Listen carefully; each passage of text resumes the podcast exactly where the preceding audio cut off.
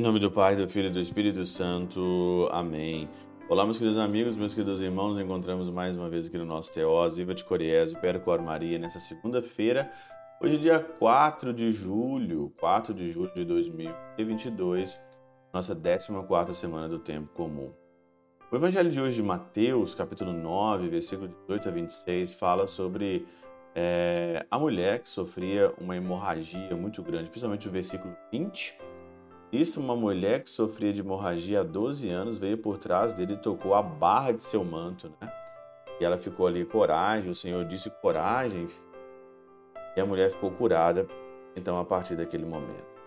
Eu estava lendo aqui, meditando, né, na Catena Aura sobre essa mulher, sobre os comentários dos Santos Padres, e eu achei aqui um comentário super diferente e muito bom sobre, sobre essa mulher, e São João Crisóstomo, na sua homilia de Mateus 31:1, ele fala o seguinte sobre a mulher: Ela não tinha ainda um conhecimento perfeito de Cristo, pois acreditava inutilmente poder ocultar-se ao seu olhar. Olha, aqui começa uma, uma primícia que as pessoas às vezes elas esquecem, né? As, as pessoas acham que pode esconder as coisas de. Eu já encontrei tanta gente que é, às vezes elas pensam assim: ah, eu, eu não vou fazer isso aqui na frente de todo mundo e que ninguém está me vendo, mas Deus te tem como você esconder isso? Deus te vê toda hora. Deus te vê sempre. Não tem como você esconder isso dele.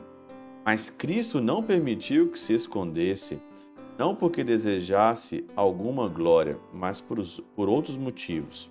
Primeiramente, desfez o seu temor para que não tivesse remorsos por ter lhe furtado o dom.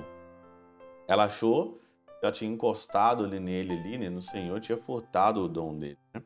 Então o Senhor ali não, não, não desfez o temor dela. Em segundo lugar, repreende-a por ter querido ocultar-se. Não se ocultou. Em terceiro lugar, manifesta sua fé à vista de todos, para que lhe sirva de exemplo. Por fim, dar-nos um sinal mostrando que sabe todas as coisas e sinal não inferior aos que nos deu, tendo estando o derramamento de sangue. E ficou sã a mulher desde aquele momento. Deus, ele sabe de todas as coisas. Não adianta a mentira, não adianta você esconder, né? achar que Deus não sabe nada. Deus não tem como. Deus sabe de todas as coisas, ele sabe como você é, ele sabe do seu proceder. Você não andar certo, se você não andar direito, não adianta você esconder. Você pode esconder do padre, você pode esconder de qualquer uma pessoa, você pode esconder de se quiser.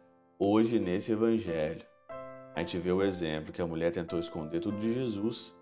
O Senhor, ele sabe de todas as coisas. Não adianta fugir do olhar do Senhor. Como diz aquele salmo, sente-se, me levante-se, vou ao céu, se desço até os infernos, lá tu estás. Tu sabes tudo Tu sabes quando sento, quando levanto. Quando também ele é, interpela Pedro, né? É, Senhor, tu sabes tudo. Tu sabes tudo. Pedro diz: Senhor, tu sabes tudo. Tu sabes que eu te amo.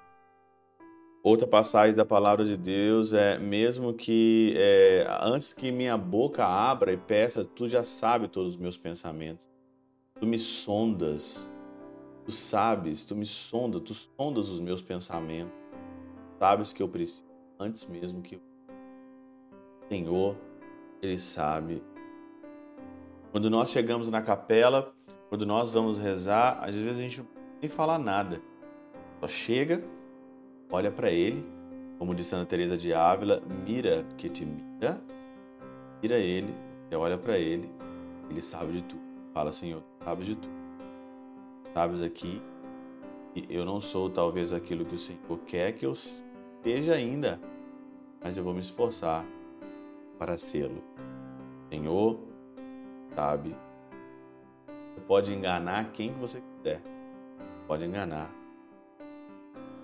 Pela intercessão de São Chabel de Mangluf, São Padre Pio de Peltrautina, Santa Teresinha do Menino Jesus e o Doce Coração de Maria, Deus Todo-Poderoso vos abençoe. Pai, Filho e Espírito Santo, Deus sobre vós e convosco permaneça